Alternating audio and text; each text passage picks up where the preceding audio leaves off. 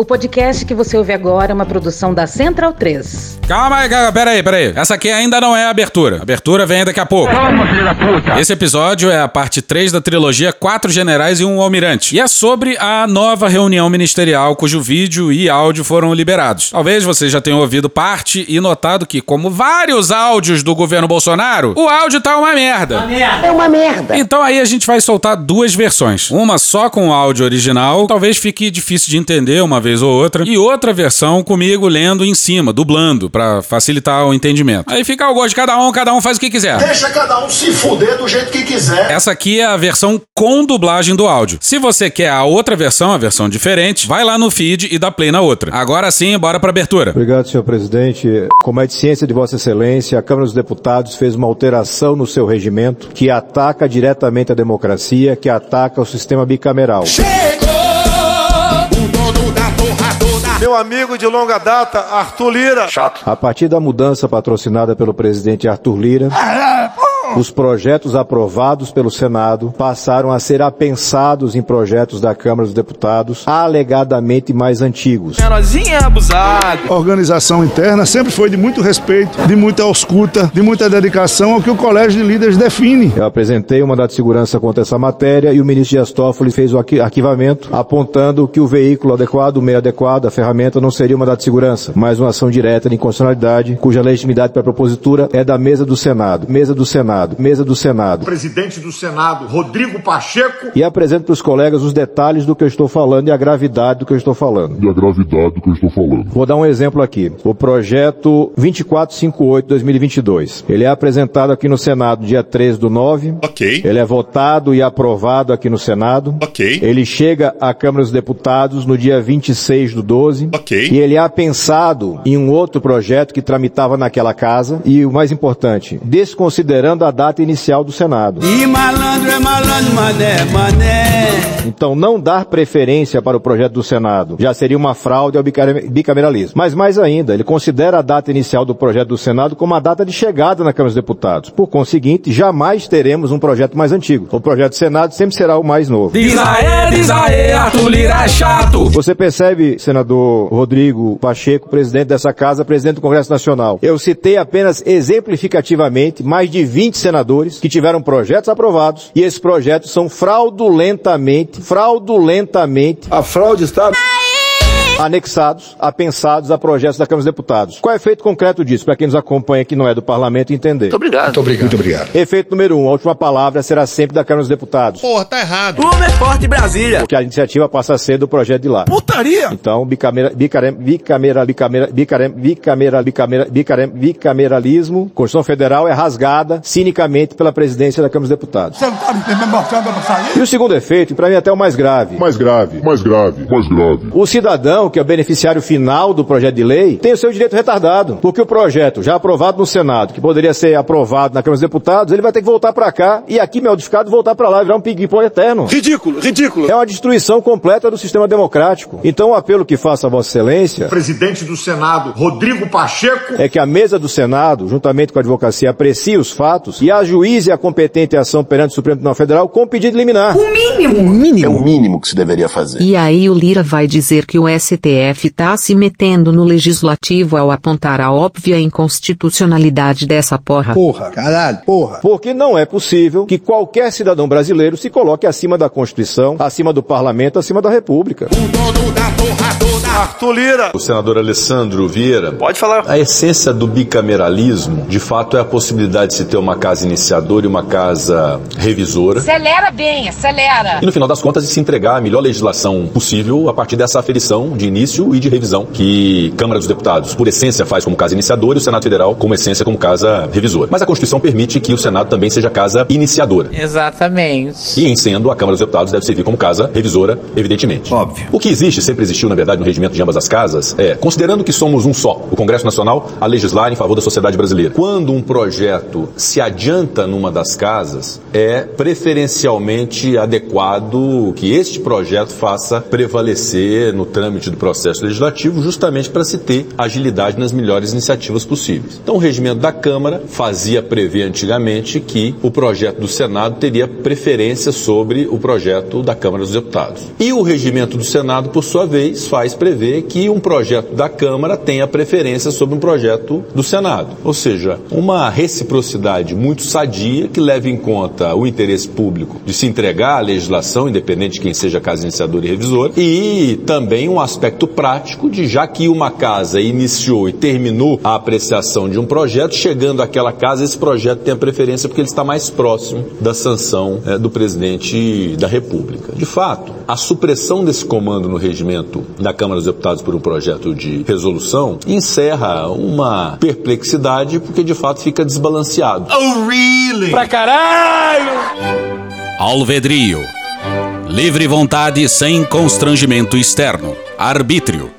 É, e fica sempre ao alvedrio do momento de se arquivar um projeto do Senado que já esteja adiantado. O que, diga de passagem, também é um expediente que o Senado pode utilizar e não seria adequado utilizar até em desprestígio a Câmara dos Deputados. E a porrada tá lembrando ainda. Tanto de duas uma, ou se tem realmente por indevido, passivo de ser corrigido essa questão na Câmara dos Deputados, eventualmente até por inconstitucionalidade. O Congresso Nacional, às vezes, quando decide não legislar, ele está legislando. Não abre espaço para que outros poderes o façam. Mano, porra, porra. Inconstitucionalidade, que eu espero seja reconhecida dentro de um acordo político feito entre o Senado e a Câmara. Ou então a segunda alternativa é que o regimento do Senado também seja alterado para suprimir a preferência dos projetos da Câmara em relação ao Senado. Senhoras e senhores do Brasil! Aí sim nós vamos ter novamente o restabelecimento desse balanceamento entre as duas casas. De qualquer forma, o senador Alessandro Vieira suscita esse tema. Eu vou recolhê-lo, senador Alessandro, até pelo não conhecimento do mandato de segurança que Vossa Excelência aqui noticia, para poder primeiro inaugurar um diálogo político com a mesa diretora da Câmara dos Deputados. Aí não, pô! Para que possamos restabelecer esse comando que é de isonomia entre as duas casas, dentro desse espírito de que, embora sejam duas casas diversas, integram mesmo Congresso Nacional e o mesmo Poder Legislativo a legislar em favor da sociedade brasileira. Mais ou menos. Obrigado, minha gente! Abraço! Porra! Medo e delírio em Brasília. Veja, vocês percebem a loucura? Legal. Olá, bem-vindos ao Medo e Delírio em Brasília com as últimas notícias do que restou do Brasil. Bom dia, boa tarde, boa noite. Bom dia, porra!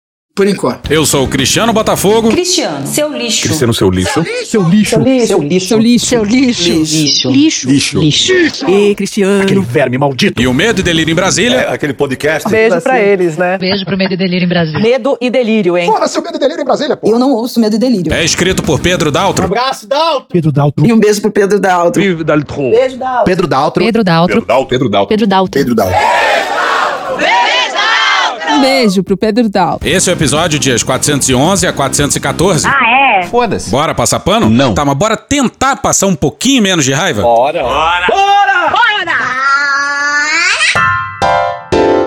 Quatro generais e um almirante, parte 3. Na sessão da tarde. Tamo de volta e é dia de fechar mais uma trilogia do Medo e Delírio. A mais demorada trilogia do Medo e Delírio e a culpa é do carnaval. E vocês fiquem avisados que o carnaval recomeça se Bolsonaro for preso, hein? E a verdade precisa ser dita? Essa que é a verdade. Porque o Maridão de Dona Vivi. fodeu com essa trilogia ao divulgar a íntegra da reunião na véspera do sagrado carnaval. Porra, Xandão. Porra. Caralho. Porra. A gente só foi ouvir a reunião mesmo dias depois do fim do carnaval. E a gente fez isso porque carnaval é coisa séria. Maravilhoso. Respeita o caos. Nas partes 1 e 2 até entrou um ou outro áudio, de alguns trechos que já estavam circulando pelo Twitter. E teve alguma leitura de alguns trechos transcritos na decisão do Xandão. E de alguns prints também. Em especial, obviamente, envolvendo os malditos milicos. Essa conta irá para as Forças Armadas. Que já entrou antes, não vai entrar agora de novo. Mais ou menos. Mas ainda assim tem trechos absolutamente deliciosos. Puxa daí, D2! Bora pra mais uma reunião ministerial. Pô, cara, de novo, cara! A Câmara deve votar hoje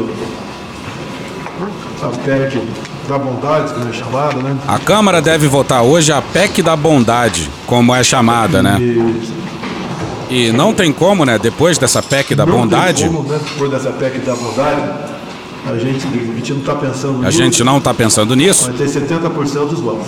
Não ter 70% dos votos, ok? Mas a gente vai ter 49% dos votos. Vou explicar por quê. Chato pra caralho. Aqui não tem ninguém com QI mediano aqui dentro. Laudos, psi, la, é, é, de, tá, de psico, é, Paralelepípedo de crack? paralelepípedo de crack. Paralelepípedo de crack. Todo mundo aqui, eu acho que tá nos 5% de pessoas mais inteligentes ou mais bem-sucedidas do Brasil. Oh, pega aí. E olha esse grande show de escatologia. questão do cocô. Essa cadeira aqui é uma cagada. Está comigo? É uma cagada. Vou explicar a cagada. Não vai ter uma cagada dessa no Brasil. Uma cagada do bem, deixa bem claro. Cagada, cagada, cagada, cagada. Cagada! Cagada, cagada, cagada, cagada. Cagada!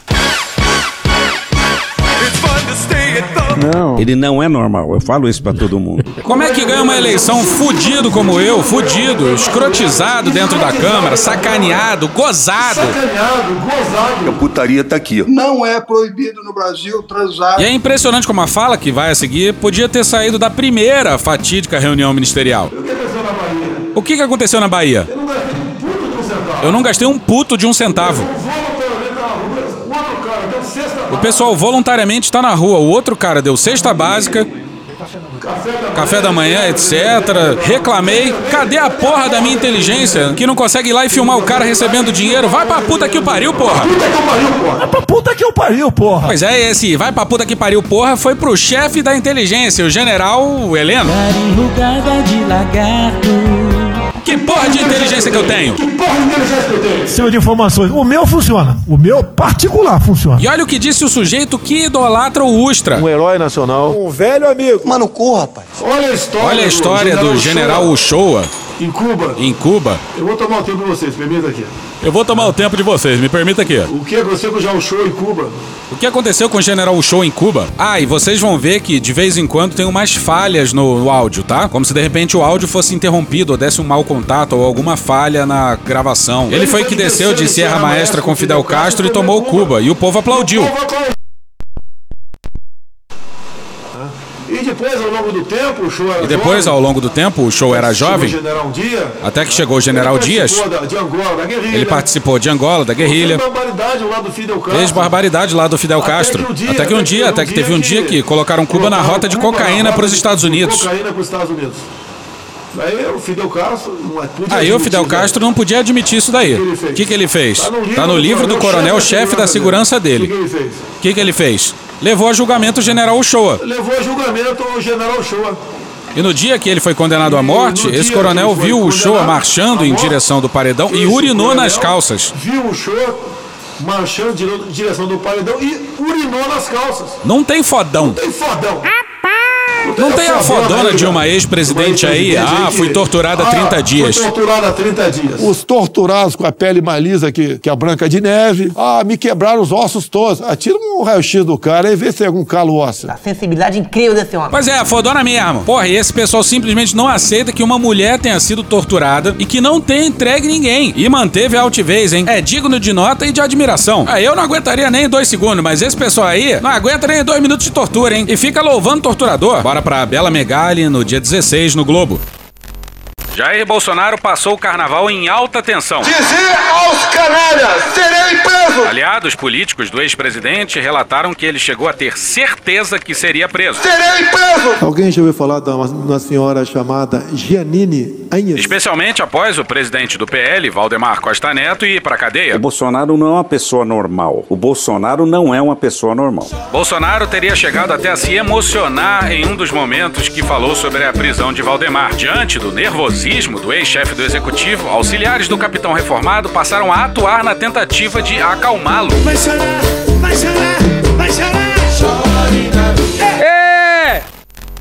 Quem diria, hein? Louva torturador e chora sem nem tomar um tapa na cara protocolar. Um tapa na minha cara! E E voltando ao assunto, procurem aí foto do julgamento da Dilma na época da ditadura. E é bonito de ver a Dilma olhando desafiadoramente pros seus envergonhados algozes, todos de cabeça baixa, para não saírem nas fotos e serem identificados. Mas vamos seguir. A reunião é um grande desfile de denúncias absurdas sobre o processo eleitoral. O Bolsonaro conta como a fraude eleitoral em 2018 aconteceu só no primeiro turno e faz a mais importante das perguntas. O áudio tá meio cortado, mas é o que a gente tem. Bom, por que que não fraudaram no segundo turno? Porque o PT deu um calote. Ele cagou. Ele cagou. Os hackers abandonaram. Não entraram mais em campo e eu ganhei. Caralho! E a gente tinha que repetir mais essa fala aqui, só trocando imprensa por bolsonarismo. Vamos parar com essa história, de, essa bobeira. O- a campanha acabou para a imprensa. Eu ganhei. A imprensa tem que entender que eu, Johnny Bravo, Jair Bolsonaro, ganhou, porra! Ganhou, porra! Vamos entender isso. Vamos trabalhar junto pelo Brasil. Pois é, mas o que o Bolsonaro disse é que os hackers atuaram no primeiro turno, mas não no segundo. E por quê? Porque o PT deu um calote neles. Pega aí, ô. O partido mais burro da história. Hoje no Discovery Channel. E o pior é que essa história já é velha. Por ocasião das eleições de 2018, os hacks ficaram por oito meses dentro dos computadores do TSE. E quando acabou o segundo turno, eu tenho certeza que fui eleito no primeiro turno, até porque certos documentos e as pesquisas data povo, vamos assim dizer, né, comprovavam isso daí, aconteceu exatamente o contrário no primeiro turno. E no segundo turno, quando então os hackers, um hacker resolveu denunciar o esquema, talvez por não ter ganho o dinheiro, né, adiantado entre o primeiro e o segundo turno, ele denunciou e a Polícia Federal abriu, instaurou um inquérito. Porra! Mas você imagina só, o PT roubou o primeiro turno e na hora de roubar o segundo, e aí sim ganhar a presidência do país, aí fala: não, não, não, aí não, não vão pagar esse hacker não. Aí o hacker desfez tudo, e só por isso que o Bolsonaro se elegeu. Deus me ajudou e eu ganhei dinheiro. Na cabeça deles, o PT rouba trilhões. Pois é, trilhões com T de tapioca e no plural. Aí na hora de garantir a vitória no segundo turno, não. Aí dá calote no hacker. Acabou o dinheiro. Pois é, quatro anos depois, a grande estratégia eleitoral do PT deve ter sido então não dar calote no hacker. Luiz Inácio Lula da Silva está eleito presidente da República. O TSE cometeu um erro quando convidou as Forças Armadas a participarem da Comissão de Transparência Eleitoral. Cometeu um erro. Concordamos! Eles erraram, pra nós foi excelente. De forma discreta. E cheio de general em volta dele, hein? Se esqueceram que eu sou o chefe supremo das Forças Armadas? Pô, toda hora é isso, cara. Toda hora é isso, cara. Eu sou o chefe supremo das Forças Armadas. E eu sou o chefe supremo das Forças Armadas. Eu sou o chefe das Forças Armadas. Eu sou o chefe supremo das Forças Armadas. O chefe supremo das Forças Armadas chama-se Jair Messias Bolsonaro. Acho que ele esqueceu disso. Chato pra caralho. Depois tentaram contornar. Olha, eleição é coisa de forças desarmadas. Quem trata de eleições são forças desarmadas. E, portanto, as eleições dizem respeito à população civil que, de maneira livre e consciente, escolhe seus representantes. E é como a gente de vez em quando diz, nem o Xandão enlouqueceu mais os generais do que o Faquin. Tenho tentado em várias oportunidades os ofícios que mandamos ao TSE para que possamos sentar na mesa, equipe técnica das Forças Armadas e pode ser com da Polícia Federal, com outras equipes, conversar. Não grita aqui não, calma, não grita, seja educado. E Bolsonaro tava no modo freestyle. Normal. Isso foi em 2014. O PSDB fez uma auditoria.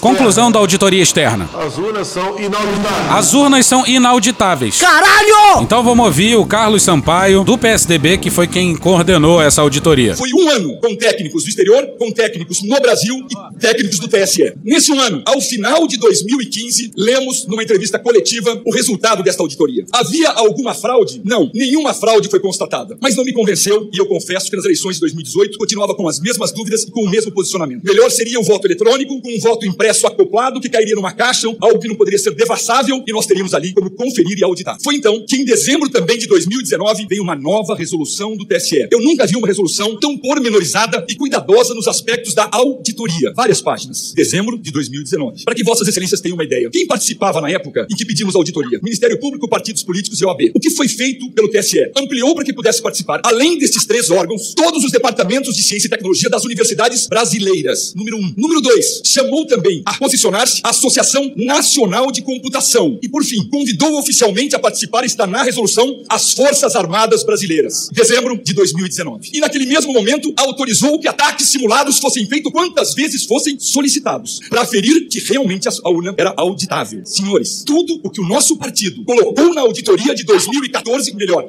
finalizada em 2015, constou dessa resolução. Em 2019, na resolução 23603, o tema foi debelado. Nós não temos mais dúvida, nós do nosso partido, eu como deputado, eu com a minha história de promotor de justiça, não tenho mais a menor dúvida de que o sistema é seguro. Volto a dizer, universidades brasileiras, Ministério Público, OAB, todos os centros de tecnologia das universidades, Forças Armadas, todos integram essa comissão. Eu precisaria fazer esse relato aos meus colegas e às minhas colegas para que vossas excelências tivessem um histórico daquele que teve a honra de coordenar o único pedido de autoria feito do TSE. E volta pra reunião.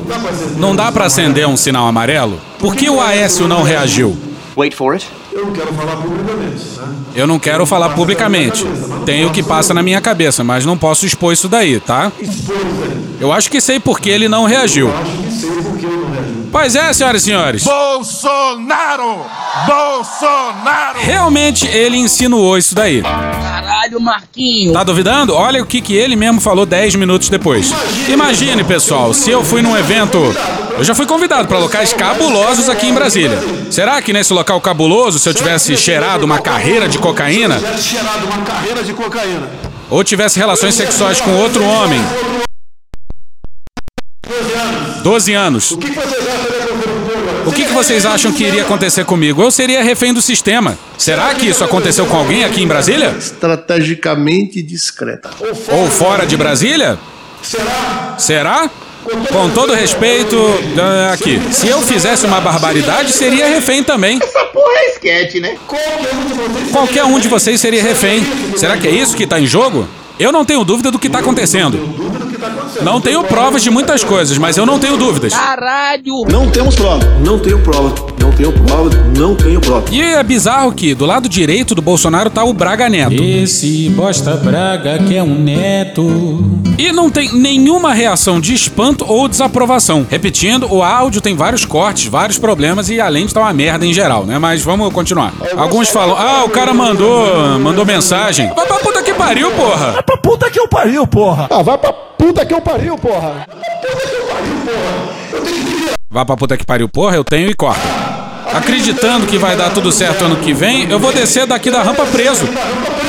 Aí tá explicada a fuga pra Orlando, né? No penúltimo dia de governo, o presidente Bolsonaro fez uma live antes de embarcar para os Estados Unidos. Ele achava que ia ser preso em breve. Sei lá, ia passar a faixa pro Lula e ser preso minutos depois. Certamente podemos chamar isso de uma mente paranoica, né? E vale ressaltar mais uma vez que o Bolsonaro foi vizinho. Mais ou menos. Do Trump durante três meses e nem se encontrou com ele. Nem pisar lá em Mar-a-Lago o Bolsonaro pisou. Pois é, era tudo paranoia dele mesmo, porque já se passou mais de um ano e nada do Bolsonaro de ser preso. Na hora, patati patatá não apareceu. Por atos antidemocráticos igual a Janine Anhes. De novo, caralho! Alguém já ouviu falar de uma, uma senhora chamada Giannini Anhes? Nós devemos aprender com o erro dos outros. Alguém conhece a senhora Giannini Anhes? Pouca gente conhece. Alguém sabe onde está a senhora Giannini Anhes hoje em dia? Está presa. O que fizeram na Bolívia? Prenderam a senhora Janine Enhes, Janine Enhes, Janine Enhes, A gente só deseja passar com você, meu bem. Com você, meu bem. Tenho certeza, eu jamais serei uma Janine. Jamais. Será mesmo? Repito, os homens choram, eu já chorei. Até chorei, lembrando no chuveiro. Chora agora, chora agora. Ah, ficar pagando de machão e agora é isso, porra? O soldado que vai à guerra e tem medo de morrer é um covarde. Teu cu! Isso é problema deles. Agora, o ministro da Defesa da Bolívia no telefone comigo chorando. Ex-ministro da Defesa, Eduardo Del Castillo, um golpista apontado como autor intelectual da tentativa de golpe e que fugiu pro Brasil. Flashback. Começamos a, conversar. O que for possível, eu farei para que ela volte, volte não, para que ela venha para o Brasil, caso assim o governo da Bolívia é, concorde. Estamos prontos para receber o asilo dela, é, como desses outros dois, né, que foram condenados a 10 anos de cadeia, mas não, pelo que eu sei, não estão presos ainda. Talvez estejam em outros países por aí. Um, inclusive, deve estar no Brasil. Se tiver, não vai sair daqui, tá? enquanto pelo menos eu for presidente. E olha só essa agora. Essa é pra machucar, vai. Vambora. Nós estamos resistindo Nós estamos resistindo à imprensa. Resistimos aqui a questão da pandemia. Resistimos aqui à questão da pandemia. Resistimos a muita coisa. É inacreditável que estamos vivos ainda dentro de um governo. Pra caralho! E aí a gente tem que concordar com o Bolsonaro. É inacreditável. É inacreditável que esse governo verde oliva do Bolsonaro, que sabotou toda a forma de combate à pandemia, com confissão atrás de confissão. Eu fui o único chefe de Estado do mundo que foi na contramão do que se pregava tocante à pandemia. O único... Talvez eu tenha sido o único chefe de Estado do mundo todo que teve a coragem de se insurgir contra essa política do fica em casa. E ainda assim o cara completou os quatro anos de mandato. Fizeram uma carnificina e não aconteceu nada. E aparentemente, pro Brasil, a tentativa de golpe é mais grave do que matar, sei lá, 200, 300 mil brasileiros por sabotagem sanitária em plena pandemia. Tem que ser falado. Ah, cara, quem fala de eu não sou governo, tá vendo? Nós não vamos acordar com tudo que nós vemos na frente? Não é usar a máquina a meu favor, longe disso. Uma máquina que a gente nunca viu antes. Por um décimo disso, prefeitos tiveram mandatos cassados, governadores tiveram mandatos cassados. Primeiro consignada, essa questão dos taxistas e caminhoneiros. Em qualquer outro momento, isso seria é, caracterizado pela justiça eleitoral como compra de votos. Mas do outro lado tá o capeta em pessoa. O cara mais diabólico que eu conheço é o Bolsonaro. E olha só essa aqui. Vamos de novo com. Essa é pra machucar, vai. E eu não tenho dúvida, com respeito a todos vocês aqui. O Lula chegando, botando 23 ministros, todos vão fazer. O Lula botando 23 ministros, todos vão fazer exatamente o que ele quer. Todos. Pode botar a Dilma na defesa. Sonho meu.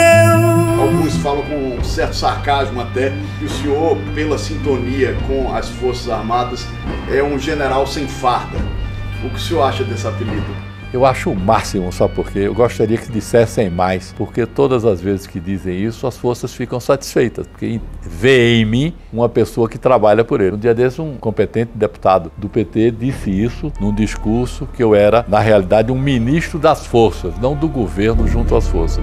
Você não pode imaginar como isso me fez bem junto às forças. Porra! Pois é, eles achavam que o Lula ia colocar a Dilma na defesa e o Lula meteu um amigão do Bolsonaro na defesa. Zé Moço, me permite, eu sou apaixonado por você, Zé Moço. E o Múcio continua ministro da defesa. Alô, Luiz Inácio! Alô. É dívida de jogo essa porra? Isso deve ser dívida de jogo. Sabe, sabe, sabe, sabe. E a paranoia do Bolsonaro não resiste a uma semana de realidade. Eles pintam o Lula como um revolucionário vingativo. Ah, porra, a gente sabe que o Lula é. Bicampeão mundial de conciliação. Essa altura já deve ser ex-campeão mundial de conciliação. Virou passeio!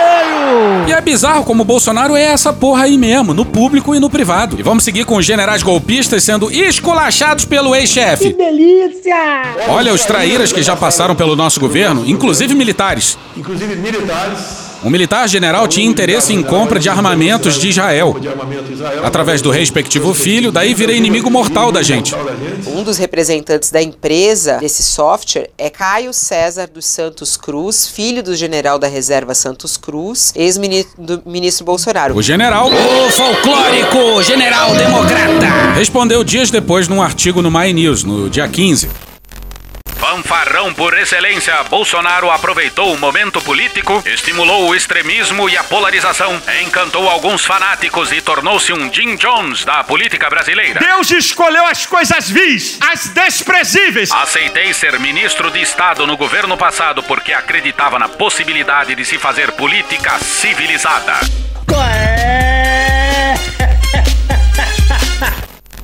Ó o Santos Cruz fazendo política civilizada em 2018. O Haddad representa a ditadura, representa o fascismo, representa nazismo, representa racismo, divisão do país em cores, regiões, etc. Então é a hora da opção. O gigante acordou, o Brasil vai votar Bolsonaro. Mano, corra, rapaz. Frustraram-se ou mesmo mergulharam em problemas os que acreditaram nesse Jim Jones, os que foram induzidos de qualquer forma para a frente dos quartéis e para os crimes na Praça dos Três Poderes. Ele provavelmente está falando do 8 de janeiro. Mas podia estar falando do executivo repleto de generais cometendo crime do governo Bolsonaro. Braço forte, mão amiga, punheta para todo mundo. Desgastaram-se os que participaram de reuniões comprometedoras e constrangedoras, os que arriscaram e até mesmo destruíram suas histórias de vida por terem se vinculado por qualquer razão a um covarde e mentiroso. Covarde! Mentiroso!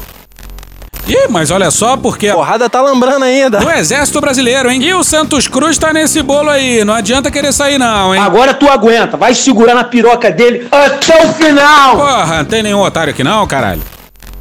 Assim, repudio veementemente as mentiras covardes ditas pelo ex-presidente Jair Bolsonaro à reunião de 5 de julho de 2022 e que foram identificadas como dirigidas à minha pessoa. E sobre o próprio filho não falou nada, cujo trabalho, ao que tudo indica, aparentemente, era vender equipamentos de espionagem para colegas dele. Aí, ó. Um general minimamente sério Não existe isso. Ou- Ouve o que você tá falando. ia chegar pro filho e falar: Porra, não vai pegar bem você vendendo coisa pro exército. Esses caras aí são meus colegas, arruma outro cliente, porra. Mas no Brasil, ao que parece, isso é utopia. Se eu puder dar um filé meu, meu filho, eu dou. Não abro mão do que tô recebendo. Deixa bem claro isso aí. Mas voltando à reunião, sobrou pra mais um general. Olha o outro que foi aqui porta-voz. O presidente afirmou foi cometido um crime. Eu queria entender exatamente qual crime foi cometido e com base em que ele faz essas alegações. E sobre a questão. Alguma dúvida sobre o crime? Eu, eu tenho. Qual crime foi? Sobre o crime que foi cometido de invasão? Pelo jornalista? Não há dúvida. Por parte do presidente, não há dúvida. Qual Acho crime? que não há dúvida por parte de ninguém. Não, eu, eu, eu, eu quero saber qual crime o jornalista cometeu. Repito, há alguma dúvida que houve o cometimento de um crime? O senhor pode dizer porque eu tenho, eu tenho essa dúvida. Esta é a minha resposta. Mas qual crime? Próxima pergunta, por favor. Petulante. Ficou um ano sem fazer porra nenhuma aqui porque eu acabei com a figura do porta-voz. Esse porta-voz aí, o Rego Barros, é o cúmulo do absurdo. Porque ele era porta-voz do governo e general da ativa ao mesmo tempo. General da Ativa. E o que o Bolsonaro tá dizendo é que o. General da Ativa. Não fazia porra nenhuma. Porra nenhuma. Que delícia. Mas quando ele foi embora, não interessa o motivo, virou um grande escritor de jornal pra sacanear a gente. Aí fica a pergunta pra gente, né? O Rego Barros é muito alto? Porque é a única explicação pra ele ser um grande escritor.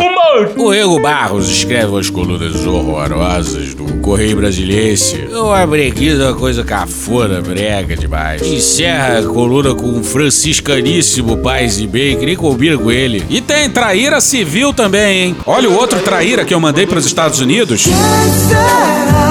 Tudo bem? Para ganhar a batalha, a gente tem que aceitar. Quem anda com Satanás, eu não aceito. Eu prefiro perder. Acabou. Dei um emprego pra ele de 22 mil dólares por mês, não é, Paulo Guedes? Uma festa danada. O outro irmão dele, 10 mil dólares por mês e o cara vira inimigo. Xinga. Faça o que o professor Olavo fala. Xinga, xinga. Bolsonaro encheu o bolso dos Weintraub de dólar. Tem dois professores que ousaram dar apoio científico ao Jair Bolsonaro.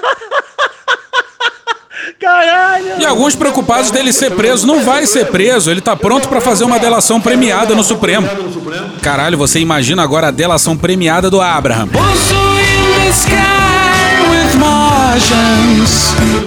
O que, que ele vai falar? O que vier na cabeça dele. Falando aqui da reunião, foi uma reunião reservada. Infelizmente, fomos obrigados a divulgar a fita. Porque se a gente não divulga, vão falar que estamos escondendo provas da justiça. Igual aqui, se for gravado, o problema é meu se vai ser divulgado ou não. Deixa eu morrer, o problema é meu. O problema é meu, a vida é minha. Isso é problema meu. E essa é a primeira vez que a possibilidade da reunião estar sendo gravada vem à tona. Mas tudo vai ficar ainda mais delicioso mais pra frente. Mas aí tá um pequeno retrato do Brasil. Quero passar a palavra para o deputado, Eu quero passar a palavra pro deputado Felipe Barros. deputado Felipe Barros. O Felipe Barros participou de uma live com o Bolsonaro em agosto de 2020. Aquela na qual o então presidente divulgou um inquérito sigiloso para todo o Brasil. Flashback. Obrigado, presidente, a todos os telespectadores. Obrigado pelo espaço. Então, eh, no início dos trabalhos da Comissão Especial, eh, eu tive o conhecimento da existência desse inquérito. Acontece que esse inquérito, ele corre eh, sob segredo de justiça. A flashback. Se ele tem algo a acrescentar sobre a questão técnica. Porque o dele tá na reta também, tá no inquérito das fake news. Por que será? Quando eu vou para a segunda live, onde eu mostro o inquérito que ele recebeu, o inquérito sem qualquer classificação sigilosa, daí o TSE fala. O Barroso, o presidente, né? O presidente Bolsonaro tá divulgando dados sigilosos Exatamente. do Tribunal Superior Eleitoral. Tribunal Superior Eleitoral, o inquérito ostensivo. O inquérito ostensivo. Daí ele fala que as urnas são inexpugnáveis. Se são, por que o inquérito? Por que não deixar mostrar o inquérito? Eu mostro o inquérito, deixar bem claro. Aí agora os outros participantes começam a falar. Vamos começar com Anderson Torres, que nesse momento encontra-se em casa vestindo uma elegante tornozeleira. Eu quero começar, senhor presidente, por uma frase que o senhor colocou aí. Eu acho importante, eu gostaria Tem muitos aqui que é a primeira vez que participam dessa reunião. Tem muitos aqui que eu não sei nem se tem estrutura para ouvir o que a gente está falando aqui, com todo respeito a todos. Todo respeito. Pô, todo respeito, cara. Mas aparentemente quem não tava com tanta estrutura era ele mesmo. Anderson Torres perdeu 12 quilos na cadeia. E ele tá num quadro, segundo a sua defesa, de apatia e tristeza profunda. Estar muito triste. Ele chora constantemente na prisão. Aí, ó. Mas eu queria começar por uma frase que o presidente colocou aqui. Eu acho muito verdadeira. E o exemplo da Bolívia é um grande exemplo para todos nós. Pô, toda hora isso, cara. Prenderam a senhora Janine Enes. Senhores, todos vamos se fuder. O ex-secretário de Segurança do Distrito Federal e ex-ministro da Justiça do governo Bolsonaro foi preso hoje assim que desembarcou em Brasília. Legal. Anderson Toro, que era um, um homem extremamente leal ao presidente e preparado. Eu gostava, gosto muito dele. Legal. Quero deixar bem claro isso, porque eu não tô dizendo que. Eu quero que cada um pense no que pode fazer previamente, porque todos vamos se fuder. Acertou, miserável. De novo! Eu não tenho dúvidas disso. Eu estou vendo isso se organizando. E talvez tenha sido por isso que a polícia de Brasília tenha atuado daquela forma no dia 8 de janeiro. Eu não tenho dúvida disso. Existe um medo, presidente, velado hoje. Todos aqui têm esse medo. Realmente é ameaçador o que está acontecendo. Enfrentar como homem, pô. Não como moleque. Do lado de lá é ameaça mesmo, direta, de lá pra cá. A gente precisa atuar agora. É isso que eu tenho tentado fazer. Não estou desrespeitando poder nenhum. Não estou querendo atropelar ninguém. Mas precisa ter algum tipo de observação nisso. Com todo respeito aos colegas que estavam fazendo esse acompanhamento, sim, um recado pro. Sentar na mesa! O ministro da Defesa, Paulo Sérgio Nogueira, que depois vai retribuir a gentileza. Há questionamentos sendo feitos, a gente vai atuar de forma mais incisiva, já estamos atuando. E meses depois, o Torres atuava de forma incisiva, ordenando inacreditáveis blitzes da PRF no segundo turno, em especial no Nordeste. Aê, Bolsonaro Urubu, aqui é os eleitores do Lula, ó. Andando a pé, 25 quilômetros pra ir votar, que tu botou a, a federal aqui no povoado pra proibir o povo votar pro Lula. O Anderson Torres encerrou a sua lamentável participação e o Bolsonaro perguntou se algum outro ministro queria falar. E é aí que surge ele. Esse Braga Neto, que é um Boston Medical Group. não faz muito sentido. Senhores, só observar que saiu uma notícia agora do Faquin dizendo que a auditoria não muda resultado de eleição. Eu não sei se os senhores já viram isso. A auditoria não muda o resultado da eleição. Tá nos jornais, só chamando a atenção. Aí uma outra pessoa completa. É aquilo que o presidente falou. Depois que aconteceu, não tem o que fazer. Aí depois volta o Bolsonaro. Eu vou ter que tomar uma providência. Eu tenho certeza que não vou ficar sozinho nessa guerra aí. O que que tá em jogo? É todo mundo aqui, eu, minha família. Eu, minha família. Esta família é muito unida. E não sei se vocês lembram, mas o Bolsonaro nunca se deu bem com o presidente português, Marcelo Rebelo. Teve uma reunião em 2021 que o Rebelo e a comitiva ficaram chocados com as piadas sexuais feitas pelo Bolsonaro. Até esse presidente português aí não entendia a dele de querer falar com o Lula. Não, pode falar com quem ele bem entender, não vou ser deselegante com ele. Mas eu não vou almoçar com esse cara mais. Pois é, isso aí foi em junho de 22. Aí em setembro de 22, bora pro Henrickson de Andrade e a Gabriela Vinhal no UOL no dia 9 de setembro de 22. O presidente de Portugal, Marcelo Rebelo de Souza, viveu ontem mais um episódio de constrangimento provocado pelo presidente brasileiro. Pirocas, tá ok? De última hora, Bolsonaro decidiu não comparecer à sessão solene do Congresso, realizada em homenagem ao bicentenário da independência, com a presença de Rebelo e de outras autoridades estrangeiras. Desde julho, essa é a quarta vez que o chefe de Estado europeu se vê em maus lençóis na relação diplomática envolvendo o colega brasileiro. Isso porque o Bolsonaro disse que não ia ser deselegante com ele. Você é deselegante com ele. Também no bicentenário, no dia 7 de setembro de 22, entre o Bolsonaro e o Marcelo Rebelo, tinha um convidado de honra, um indiscreto Luciano Hang, entre eles. Comunista, né? Aí ainda teve um almoço marcado de última hora. Quem convida para almoçar é que decide se quer almoçar ou não. Quero carapaus à espanhola. Tem que ter, se quer almoçar ou não. Mínimo, três carapaus. E se eh, faz questão de manter o almoço, sim ou não. Já não há? Então não quero nada. Sabe como é que é, né? De homem é foda. Porque a gente vê o que tá acontecendo, tá na nossa cara. A guerra de papel e caneta, a gente não vai ganhar essa guerra.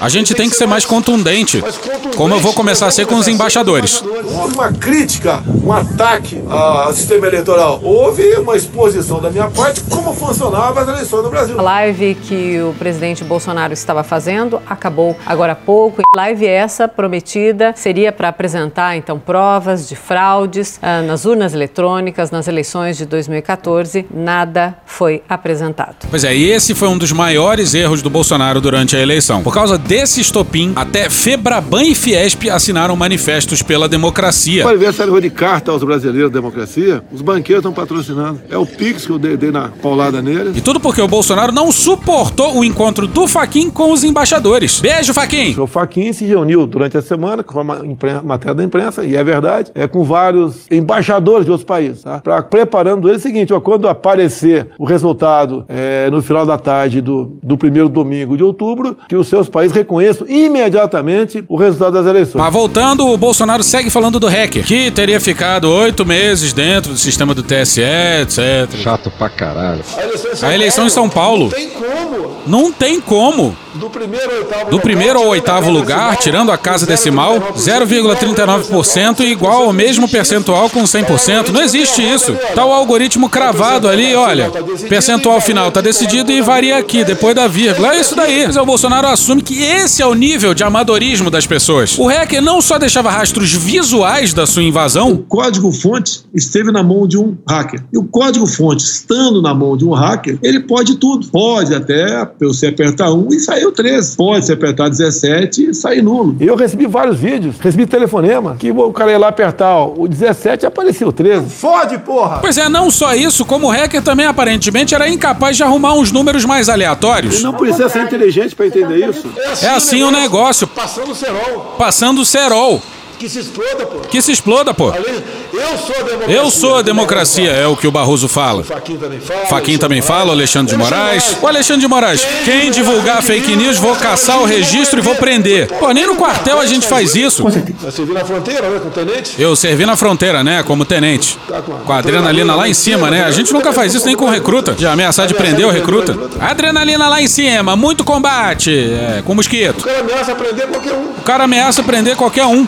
Presidente, não. a notícia. Pega o microfone desse aí. Pode puxar pra ver se A delicadeza do Bolsonaro testando o microfone. Praticamente fez um gesto de fudeu com o microfone, pô. Oh, como o cara é grosso. Agora é o Paulo Sérgio Nogueira, ex-ministro da Defesa, falando. Senhor presidente, senhores ministros. Então, senta na mesa. Então, senta na mesa. O papel do Ministério da Defesa, das três Forças Armadas nesse processo. Fomos convidados por uma equipe técnica muito competente, capaz. Pô, podia chamar esse pessoal para fazer um banco de dados de armas, hein? Nem banco de dados unificado de homicídio de arma a gente tem. Então, assim, a gente tá fudido. Ou então dava para usar esse grupo de técnicos aí para compartilhar com os civis a porra dos voos irregulares que rolam na Amazônia. Mas aí não, aí é tudo muito difícil, inalcançável para os valorosos e bravos militares. E a gente vai deixar o. Sentar na mesa! Falar à vontade. Deve ter falado merda e nem percebeu, né? E realizou durante meses um trabalho de ajudar. Não grite, seja educado. A dar mais transparência, segurança. Transparência. Transparência! E melhores condições de auditoria. Foram 15 propostas. Às vezes o TSE fala em números diferentes. Em duas oportunidades, 15 propostas. Uma em dezembro, uma em março. E do total dessas 15, três foram aceitas. Muito bom, muito bom. Três parcialmente e nove não foram aceitas. Sob a alegação de logística, custos e que ficaria para eleições futuras e assim por diante. Das que não foram aceitas, as mais importantes, que dariam essa transparência, essa segurança, estariam incluídas nisso aí. Esses comentários aqui eu peço que fiquem entre a gente. Deu errado. O TSE tem o sistema e o controle do processo eleitoral. Então, como disse o presidente, eles decidem aquilo que possa interessar ou não, e não tem instância superior. Quem trata de eleições são forças desarmadas. E a gente fica meio que de mãos atadas, esperando a boa vontade de ele aceitar isso ou aquilo outro. Pois é que o traje, onde já se viu um general brasileiro ter que depender da boa vontade de um rally civil. Me deixa bastante chateado, chateado. Ah, e aqui vai ter outro buraco no áudio, hein? Eu ainda estou insistindo no âmbito da comissão para que a gente consiga colocar as. Olha o buraco aí! Que são muito importantes e estamos documentando e tentando para ver se dá tempo. E há tempo, só falta boa vontade. porra, caralho, porra. Então, comissão de transparência eleitoral é isso que está acontecendo. A comissão está mantida.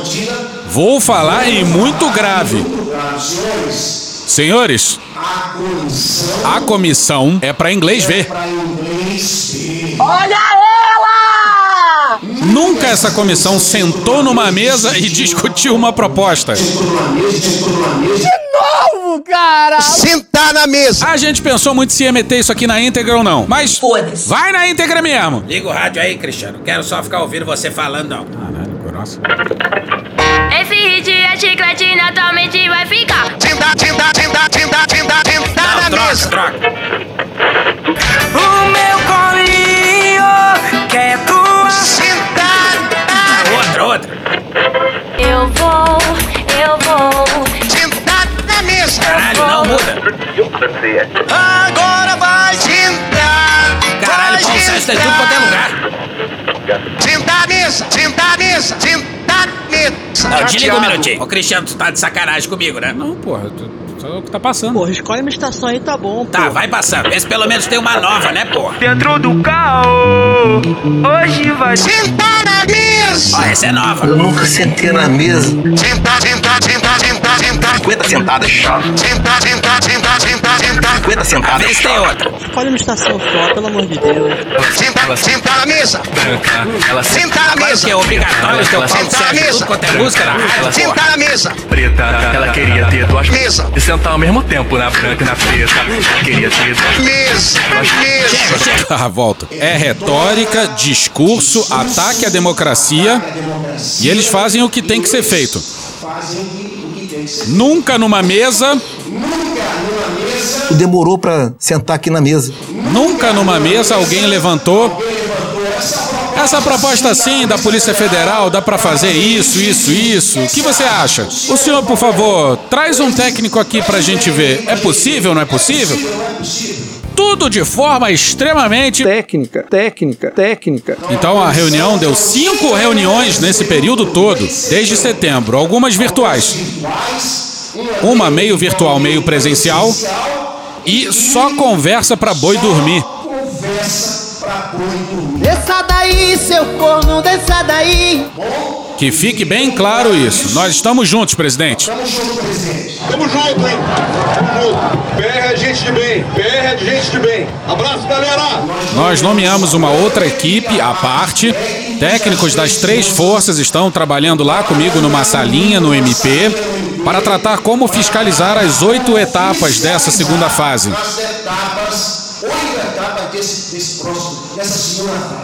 Uma entidade fiscalizadora fiscaliza, ela não audita, não põe a mão no fogo. Eles não vão deixar mexer na máquina. Esse comentáriozinho aí no final é do Braga Neto se dirigindo pro Bolsonaro. Que, por sua vez, nem se dá o trabalho de olhar pro general. Que delícia, cara! Mas nós vamos estar do lado da máquina, por exemplo, quando forem lacrar o sistema. É a cultura da lacração, é a cultura do cancelamento. Talvez a coisa mais importante na lacração do sistema é quando vai se fechar o cofre do sistema, que vai sair de todas as urnas. Nessa hora, vamos exigir que seja feito um teste de integridade, por exemplo.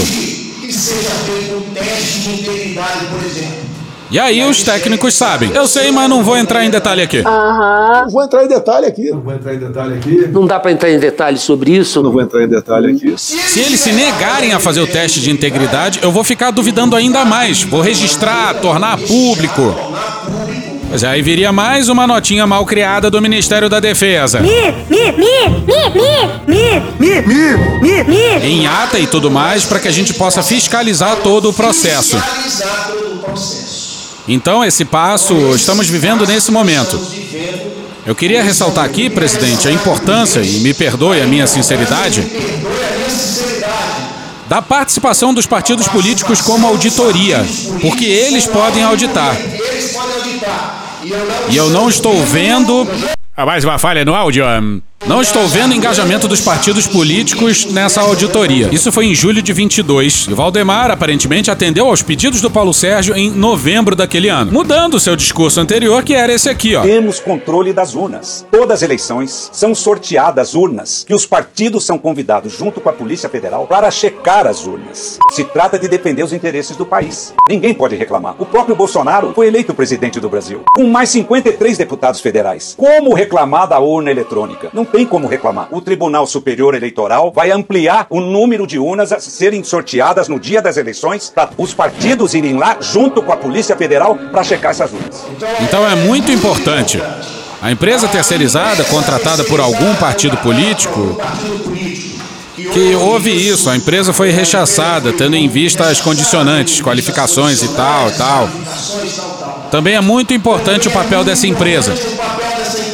Aí o que vai a seguir já entrou aqui na minha voz no episódio passado, quando eu li trechos da reunião citados na decisão do Alexandre de Moraes. Mas vale sempre a pena ouvir essa voz serena. O que eu sinto nesse momento é apenas na linha de contato com o inimigo. Ou seja, na guerra a gente tem linha de contato, linha de partida. Eu vou romper aqui e iniciar a minha operação. Eu vejo as Forças Armadas e o Ministério da Defesa nessa linha de contato. O nosso inimigo não é externo, é interno. O inimigo não é externo, é dentro do Brasil. Ele está aqui nessa, nessa região aqui da Praça dos Três Poderes. Nós temos que intensificar e ajudar nesse sentido. Para que a gente não fique sozinho no processo. A Polícia Federal, claro, me perdoa Anderson, tá junto. E era também na mesma, como eu imagino que eu estou fazendo aqui, você também com a sua equipe esteja. Nós estaremos em cada fase pressionando. Agora, e daí? E daí? Vamos ter sucesso, resultado, uma transparência, uma segurança? Uma condição de dizer, não, realmente é mínima a chance de fraude? Ou é grande a chance de fraude? Para encerrar, senhor presidente, eu estou realizando reuniões com os comandantes de força quase que semanalmente. Esse cenário nós estudamos, nós trabalhamos, nós temos reuniões pela frente decisivas para ver o que pode ser feito. É golpe. Que ações poderão ser tomadas para que a gente possa ter transparência, segurança, condições de auditoria e que as eleições transcorram da forma como a gente sonha?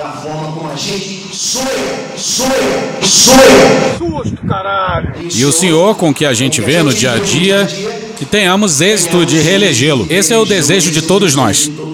Desejo de todos nós, disse o ministro da Defesa, comandante das três forças. Uma pesquisa nas Forças Armadas, séria, não vai dizer que os militares estão divididos. Aí, volta pro Jair!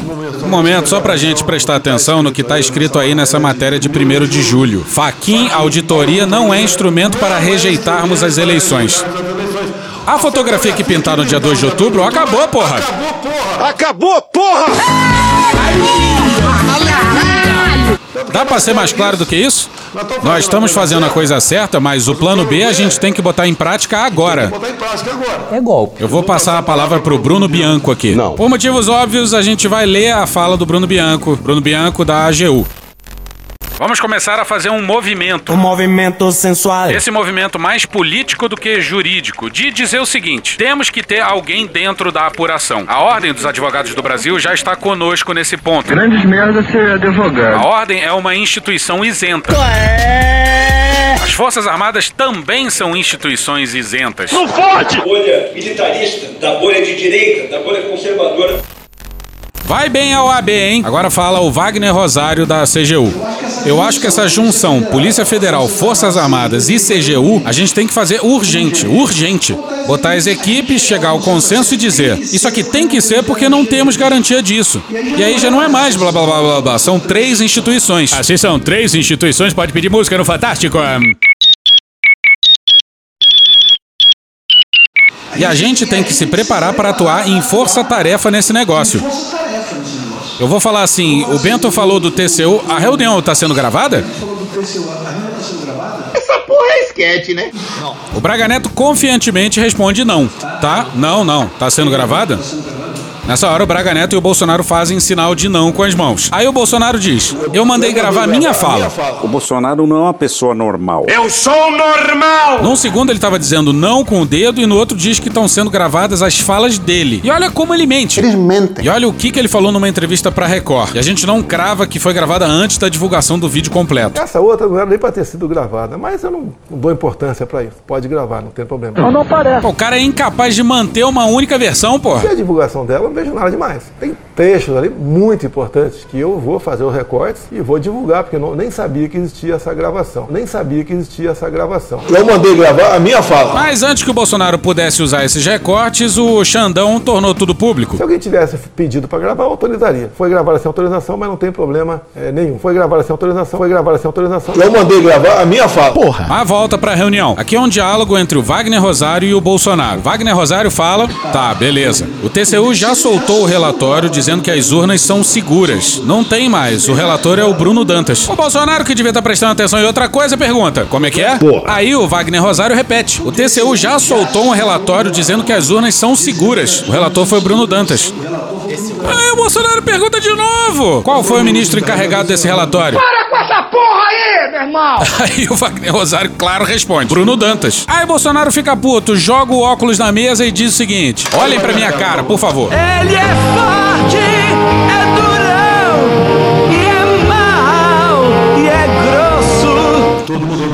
Todo mundo olhou pra minha cara? Acho que não tem bobo aqui. Não tem bobo aqui. Porra. Ao que parece, o único que não era bobo nessa reunião era o câmera. Infelizmente, não dá pra falar a mesma coisa do técnico de som. Puta que pariu! Pô, mais claro do que tá aí, mais claro, impossível. Impossível. Eu acredito que essa proposta de cada um da Comissão de Transparência Eleitoral ter que. Cada um da comissão de transparência eleitoral. Quem responde pela CGU vai, quem responde pelas Forças Armadas aqui. É botar. É botar algo escrito e pedir à OAB. A OAB vai dar credibilidade pra gente. A OAB vai dar credibilidade pra gente. Porra, de novo a OAB. Grandes merda ser advogado. E tem mais, hein? E lá vem mais. Quando meter a OAB ali, olha só como o Papai do Céu ajuda a gente, meu Deus do céu. A OAB mudou, pô.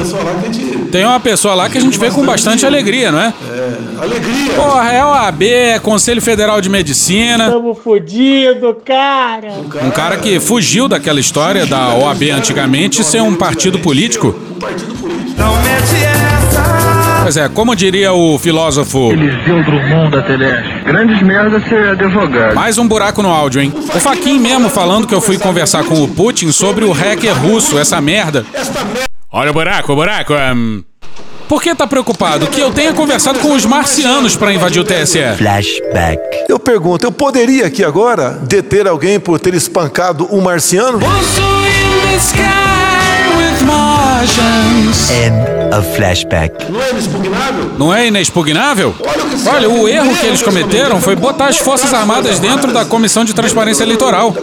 Eles cagaram o pau aí, erraram. Cagaram o pau aí, erraram. É questão do cocô. Isso acontece em guerra. Quem estuda guerra aí, num dado momento, um vacilo do cara na frente perdeu a guerra, pô. Tem carisma, mas perdeu. E aí? Chamou o inimigo pra dentro, né? Bolsonaro não acredita em nenhuma eleição. Ah, só no Brasil não. Cansou de falar que o Trump venceu lá nos Estados Unidos. Ah, agora tem isso aqui, ó. Colômbia. Na Colômbia o voto foi no papel. Eu conversei com o Duque. Faltava acho que uns 10 dias para as eleições lá na Cúpula das Américas. E ele falou: Não tem problema, a gente vai ganhar as eleições. E ali fizeram coisa ali que pegaram via internet, etc. Fizeram coisa que mudou. Tinha meia dúzia de pontos na frente e perdeu as eleições. O Bolsonaro não é uma pessoa normal. Pois é, nem o Ivan Duque questionou o resultado das eleições colombianas. Mas pro Bolsonaro, o Petro roubou a eleição. Pelo visto, o Petro não deve ter dado calote no hacker. Eu vou ser até professoral agora, me desculpe aí. Porra. Todos aqui têm uma inteligência bem acima da média. Gênio! Texto é maravilhoso. Quem foi que escreveu? Os gênios com inteligência acima da média estavam sendo involuntariamente gravados na cena do crime durante o crime. O Zé tá com a missão aqui de convidar o pessoal da transparência eleitoral. Enquanto que o presidente vai estar o Paulo Sérgio, que representa as Forças Armadas. Representa não, é o ministro da Defesa, onde a gente vai botar de forma bem clara num quadro o que está acontecendo. Eu acho até que essa reunião pode ser aberta para a imprensa. Não é transparência? É transparência eleitoral. Aí o Paulo Sérgio responde: Isso tá na minha agenda futura. Dentro de um planejamento de fazer tudo que eu falei aqui pra imprensa. Bolsonaro tá desesperado tentando interromper o Paulo Sérgio e perdeu a paciência. E muito mais com o PowerPoint. Tá no planejamento, presidente. Vou na linha do Paulo Sérgio. Parabéns aí. E essa parte aqui pegou a gente de jeito, hein? Alguém tem dúvida de que tem um país aí que vai meter o pé aqui dentro? Alguém tem dúvida disso? Eu falei a palavra China hoje de manhã? Não falei. E acabou o Brasil, acabou.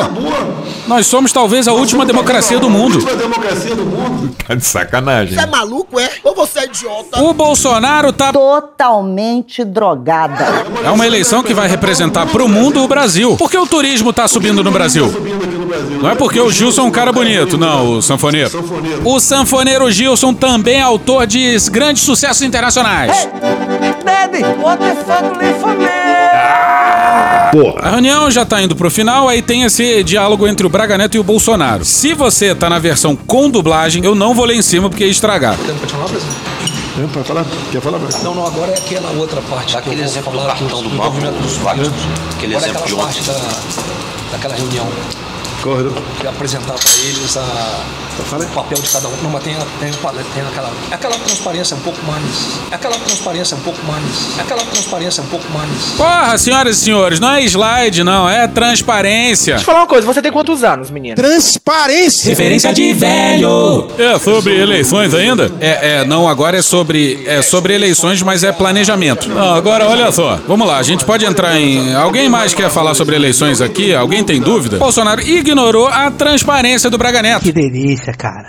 Alguém acha que tá errado? É obrigação o cara falar se tá errado. Alguém quer discutir alguma coisa sobre eleições? E não teve um pra contrariar o Bolsonaro. que será? Entourage, acordou dos puxa-saco. Ah, presidente, tá aqui aquela manteiguinha de garrafa que o senhor tanto gosta. A fala do general Mário Sérgio, até então desconhecido pra gente, mas na época assessor da Secretaria-Geral da Presidência, entrou em trecho no último episódio, mas vai entrar aqui de novo. Porque ele é um aprendiz do Paulo Sérgio, fala gritando. Transparência! Calma, filho da puta! E assim como todos os demais generais, ele exige medidas mais radicais. E daqui a pouco nós estamos nas vésperas do primeiro turno. E aí, com a pressão internacional, a liberdade de ação do senhor e do governo vai ser bem menor. A população vai começar a acreditar, afinal, então tá tranquilo. O governo não tomou a medida mais radical, tá tranquilo. Então eu acho que realmente nós temos que ter um prazo para que isso aconteça e não para que eles raciocinem que é importante avaliar essa possibilidade.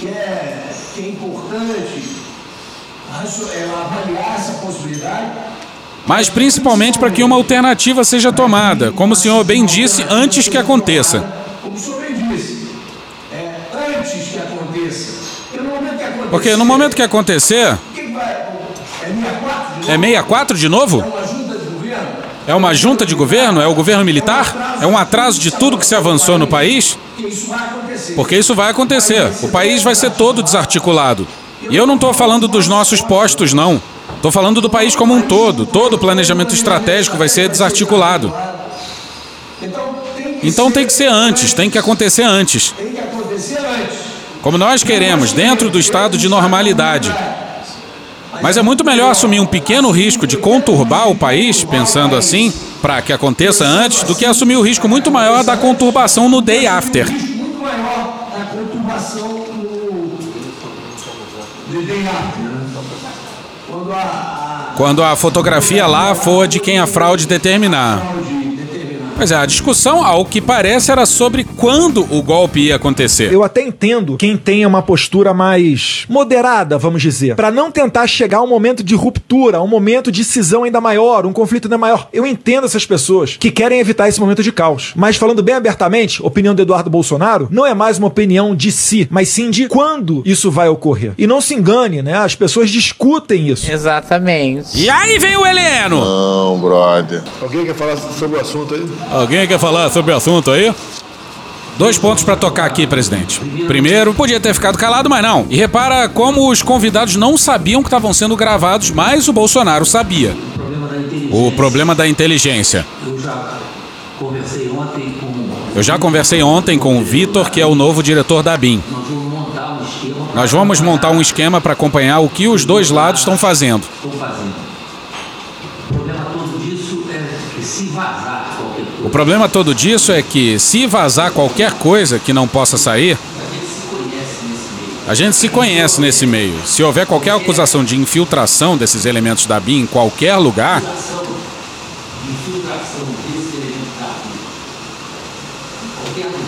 o Bolsonaro sabia que estava sendo gravado e discretamente interrompeu a confissão de crime do Heleno. General, peço que o senhor não. peço- General, peço que fale. o senhor não fale, por favor. Não, não, não prossiga mais na Não tua- prossiga mais na tua observação aqui. Eu peço ao senhor que não prossiga na tua Eu peço ao senhor que não prossiga na sua observação. Se a gente começar a falar não vazar, esquece, pode vazar. Então a gente conversa em particular na nossa sala sobre esse assunto. O que, porventura, a BIM tá fazendo. Conversar onde não tem ninguém gravando. Aí o Heleno faz mais um comentário. Precisa ficar bem claro que não tem VAR nas eleições. Não vai ter segunda chamada de eleição.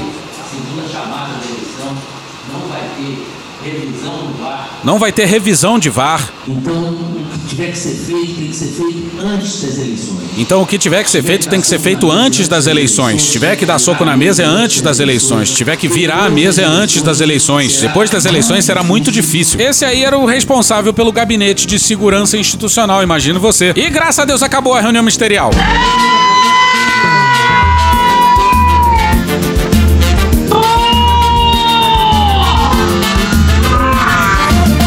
o Bolsonaro largando a mão do Heleno na entrevista da Record, hein? Em dado momento, a Helena falou que ia se- seguir os dois lados, tá? Se inteirar dos dois lados. É o trabalho da inteligência dele, que eu não tinha participação Tira o cu da reta bonito. nenhuma. As, as inteligências, eu raramente usava as inteligências que nós temos, né? da- Das Forças Armadas, a própria BIM, a Polícia Federal. O meu particular funciona. Os outros que tem oficialmente, desinforma. E eu, eu não vejo nada demais naquilo. E o Heleno queria se estender sobre o assunto, eu falei que ele cortar. Olha, não é o caso de ficar entrando em detalhes aqui. Vai fazer uma operação, faça. Vai fazer uma operação, faça. Vai fazer uma operação, faça. Isso não pode. A ABIN tem esse, esse poder de fazer operações para preservar as pessoas até. Pois é, o Heleno queria se infiltrar na campanha do PT pra preservar quem, porra? Pra proteger o Lula? O que você tá falando, meu? O crime dos generais é amar demais o O Lula. senhor é citado nesse inquérito como parte interessada num golpe de Estado com a abolição do Estado de Direito. Qual é a sua posição quanto a essa acusação? 69, frango assado. Olha, esse termo golpe de Estado, abolição do Estado Democrático de Direito é completamente. não é nem equivocado. né? É um crime falar nisso daí. Devo admitir que sou eu, confesso. O pessoal do 8 de janeiro, né, no meu entender, foram levados para uma armadilha da esquerda. E o PT, hein? O PT!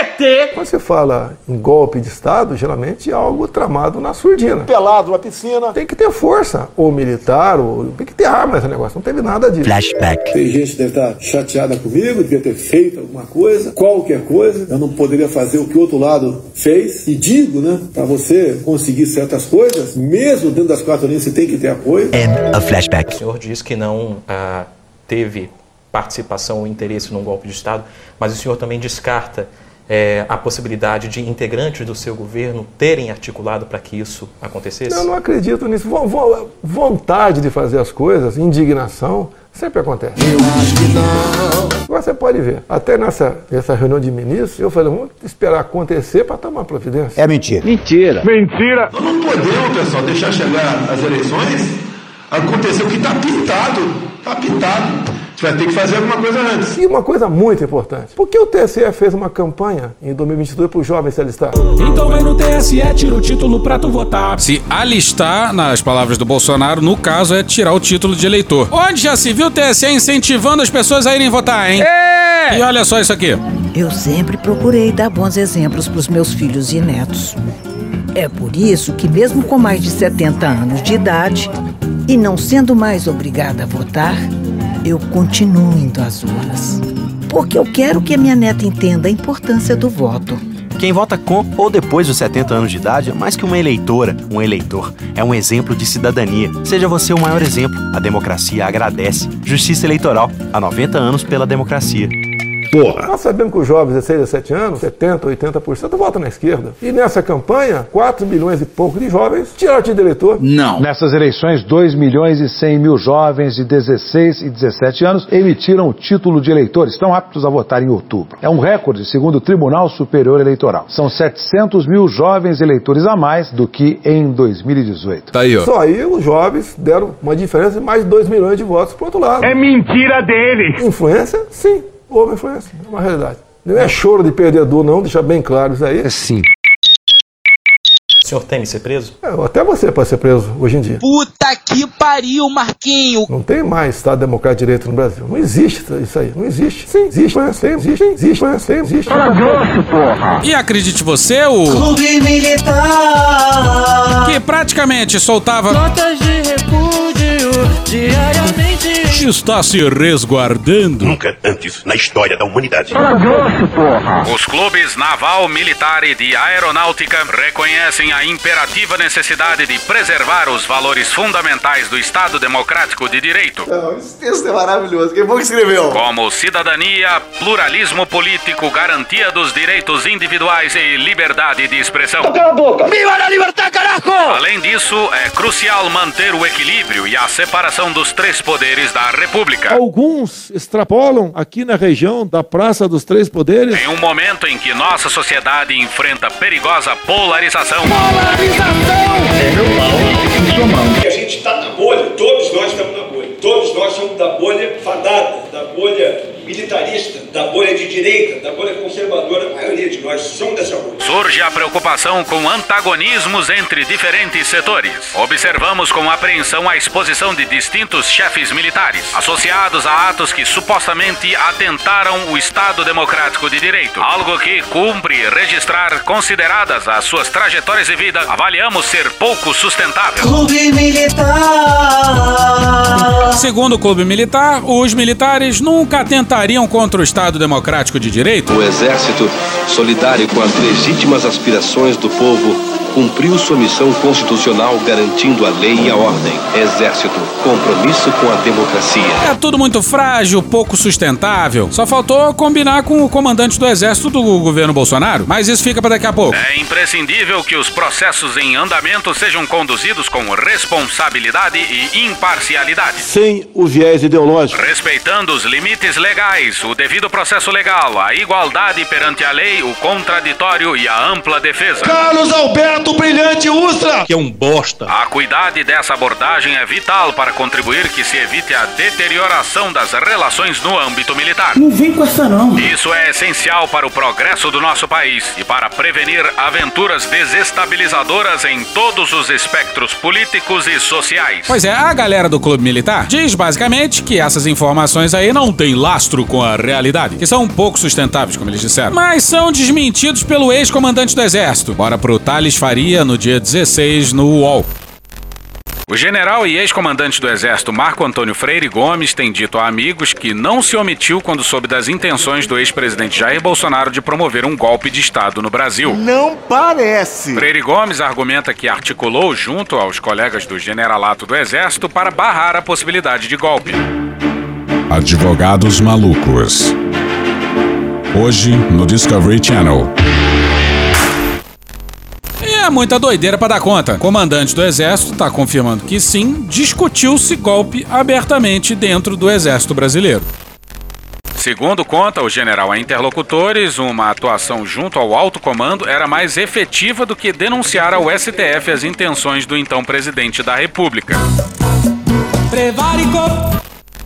É, não era só Bolsonaro que discutia golpe. As Forças Armadas discutiam golpe com uma naturalidade espantosa. Isso já era sabido desde 2022. Eu perguntei para o tenente brigadeiro do ar, o presidente do STM, Joseli Camelo, sobre essa coisa que eu tenho falado aqui. Mas é tanta gente das Forças Armadas envolvida, é, se comportando de maneira diferente do que tem que se comportar. Ele falou assim, mas nenhuma vez o alto comando de nenhuma das três forças aceitou integralmente, foco na palavra integralmente que eu aqui, sublinho a palavra integralmente, quer dizer, foi discutido no alto comando das três forças, mas não teve apoio integral. Um amigo de Freire Gomes argumentou com a coluna, abre aspas, a quem o comandante poderia fazer uma denúncia contra o então presidente? Somente ao STF. Isso seria solução ou criaria mais problema? Fecha aspas. Ele disse isso mesmo? O crime dos generais é amar demais a democracia brasileira. Sexo selvagem. É esse argumento que o ex-comandante do Exército deverá apresentar à Polícia Federal em seu depoimento. Ele não foi omisso nem prevaricou. Paradoxo, que chama isso aí. Usou seu cargo para atuar objetivamente contra o golpe junto aos colegas do generalato. Pois é, e funcionou? Deu errado. Nem investigação interna o Gomes Freire abriu, porra. Por que será? E o melhor de tudo é isso aqui, ó. O atual comandante do Exército poderá ser chamado como testemunha a favor de Freire Gomes. O general Tomás Paiva já declarou em entrevista ao jornal O Globo que Freire Gomes, quando comandante do Exército, não tinha opção. Vai ver, o Bolsonaro tava com a arma apontada para a cabeça do comandante. E olha como vai bem o brioso exército brasileiro. Matéria não assinada no Globo no dia 10, intitulada Tom de desabafo e não temos lembranças, o que alegam os presentes à reunião golpista com Bolsonaro. Ao Globo, o Exército afirmou que o general Paulo Sérgio Nogueira se encontra na reserva e o Centro de Comunicação Social não possui seu contato. Deboche. Deboche. Deboche. Em caso de guerra, não vai ser possível contatar o general. E vamos fechar com o Hélio Gaspari na Folha no dia 17. O exército tem vários patronos. O general Osório é o patrono da cavalaria, Malé é o patrono da artilharia e Sampaio da infantaria. Valeria a pena criar o patronato do golpismo palaciano. Ele iria para o general Assis Brasil, que em 1964 coordenava o dispositivo militar do presidente João Goulart. Mas isso é, é enganar. O mais recente general alistado nessa arma seria Walter Braga Neto. Esse neto bosta que é um Braga. E o Heleno, e o Paulo Sérgio, e o Gomes Freire, e o Tomás, e todos os generais. Se o nosso governo falhar, errar demais, todo mundo erra, mas se errar demais, essa conta irá para as Forças Armadas. E assim encerramos mais uma trilogia do Medo e Delírio. E hoje a gente fica por aqui. Esse episódio usou áudios de Instituto de Economia da Unicamp, TV Senado, Léo Santana, SBT News, TV Brasil, UOL, 021 Richard, Câmara dos Deputados, Poder 360, Petit Jornal, Bezerra da Silva, Band Jornalismo, Mateuzinho, Menor Nico, TV Câmara Distrital, Estadão, G1, TV Senado, Jout Jout, Atila e Amarino, Globo News, TV Justiça, Metrópolis, Netflix, The Big Bang Theory, Leandro Hassum, Diogo Defante, Jornal da Gazeta, Opaí, ó, Bruce Buffer, Gil Brother, Hermes e Renato, Casimiro, Galãs Feios, Ariel Palácios, Francisco Elombre, Desce a Letra, Canal Meio, Rafa Mon, Thaís Bilenque, Natuzaneri, Angu de Grilo, Samia Bonfim, Maria Rita, Xadrez Verbal, Mônica Debole, Breno Pires, Não Inviabilize, Alfredo Rolo, ICL Notícias, CBN, Porta dos Fundos, História Pública, Meteoro Brasil, Podcast Pauta Pública, Franciel Cruz, Choque de Cultura, Professor Pasquale, Carla Bora, Rede Globo, Raça Negra, Ivete Sangalo, Valem Bandeira, Portal UAI, D2, Planet Ramp, Village People, O Diário, Rich, Programa do Ratinho, Cara Tapa, Sai de Bamba, SATV, Podcast Benjamin Múcio, Jovem Pan, TV Brasil Gov, Terra Brasil, Vitor Camejo, Desmascarando, How I Met Your Mother, Eric Clapton, João Pimenta, Jornalismo TV Cultura, Planalto, CNN Brasil, TIE, Midcast, Cartoon Network, Menos é Mais, Coisa Nossa, Zé Cabaleiro, Maria Betânia, Folha de São Paulo, Isabela Boscov, TV 247, BM, CBDF, Jorge Vulgo Dudu, Stallone Cobra, Pedro Cardoso, Joe Pé, Igor Guimarães, Belo, Beatles, Pânico, Dom e Juan, Jornal da Record, TV Pública de Angola, Rádio Band News FM, Dudu Nobre, Bruno Aleixo, Falha de Cobertura, Zé Felipe e os Barões da Pisadinha, Cecília Oliveira, Samuel Mariano, Nenho, Luíde, A Praça é Nossa, Orquestra Brasileira de Música Jamaicana, Braga Boys, Roteirices, Vivo Gordo, Flapjack, Flow Podcast, Revelação, Roda Viva, Canal GNT, Rede TV, João Carvalho, Tati Quebra Barraco, Tim Maia, Raí Saia Rodada, Bonitinha Mais Ordinária, Justiça Eleitoral, NBR, V1, de Melo, Bahia Cast, TV Quase, Guilherme Boulos, Pod Trash, Conversa com Bial, Manuela da PC Associação, Flip, Casé TV, Drauzio Varela, Inteligência Limitada, Hoje Tem, Greg News, MTV, TV Fórum, Fala MR do Maurício Ricardo, Mais Pedagogia, Fernando Horta e The Office. Thank you! Se quiser e puder, pingam lá pra gente no apoia.se barra Medo e Delírio, no patreon.com barra Medo e Delírio em Brasília ou na Aurelo. Porra, doação ao caralho, porra. Não tem nem dinheiro pra me comprar um jogo de videogame, moro, cara? Assina o nosso feed no seu agregador de podcast favorito e dá uma olhada nas nossas redes sociais. E também no loja.medoedelirioembrasilha.com.br. Eu sou Cristiano Botafogo, o Medo e Delírio em Brasília é escrito por Pedro Daltro e um grande abraço. Bora passar pano? Não. Mas bora passar menos raiva? Bora. Me permite uma parte? Não lhe dou a parte. Agora uma apuração de última hora da Jussara Soares. O Exército já preparou uma sala no Comando Militar do Planalto para eventuais prisões de militares e do próprio ex-presidente Bolsonaro.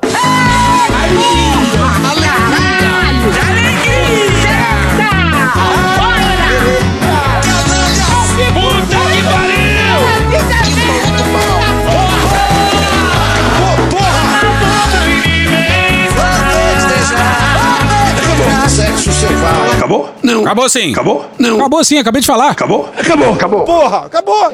Beijinho, sigamos com muito amor e poesia. Ouve a voz do seu períneo. A boca é um ânus da face. Varanda do pum. Lexotan não se toma na veia. Essa porra é maconha? Quando você é jovem, qualquer pessoa que tem um baseado vira seu amigo. O Bolsonaro sendo atropelado. Tô de acordo. Fazer as pessoas passarem fome. É isso. Cenoura, cenoura. Mais ou menos isso. Que porra é essa aqui? É maconha essa porra? Quem fuma 200 baseados? Muita gente. Muita, mas muita gente. Conversa de bêbado. Nem todo artista é maconheiro, mas todo maconheiro é um artista. Algum delírio. Presunto Parma, vamos lembrar, não é qualquer presunto. Não é proibido no Brasil transar. Antigamente as pessoas ainda coçavam a virilha, hoje nem isso coça mais. Pegue sua Toyota, empurre dentro do seu cu. Um opalão, um chevette, um gol bolinha. Vai deixar eles mijarem em cima de você? Lixo. Arrombado. Vai entrar o grosso. O grosso chegou! Ai, que dor no meu pau. Eu sou especialista em pau. É a piroca. Ela é bastante extensa. Veja a gramatura. Você não sabe como eu ficava feliz quando eu vi um trabalhador mostrar uma pica. Também entra, também entra. Cadê os machos? Eles têm um pênis. Pistolão bonito, né? Há controvérsias. Contém ovos. Não esqueça de lavar os testículos, a virilha e o ânus. 95% da população mundial faz errado a limpeza do ânus. Anos. Os galináceos têm pênis. Tem graça esse final? Não, né? Desculpa. Desculpe. Desculpe. Desculpe. Desculpa. Desculpe. Desculpe. Tem que enfrentar esses. Como é que é? Medo e delírio, aquele podcast Brasília fala, né? Malditos milicos, né? Eles têm uma história muito triste no Brasil, os militares. Mas por que a gente não fez isso na transição? Essa sensação de caos, medo e delírio, não necessariamente em Brasília.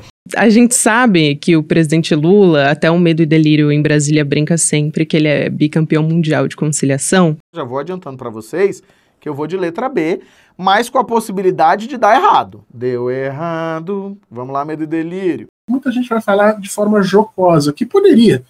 Não acho errado. Acho que, inclusive, o pessoal do Medo e Delírio, que não precisa de nenhum é, conselho meu, uma galerinha muito foda, eles vão pegar essa reunião aqui, vão destrinchar e vão transformar ela num troço do balacobaco. Será mesmo? Acorda, vagabundo! Acorda! Acorda! Obrigado, minha gente! Deus proteja a todos! Sejam felizes! Um abraço! Deus proteja a todos!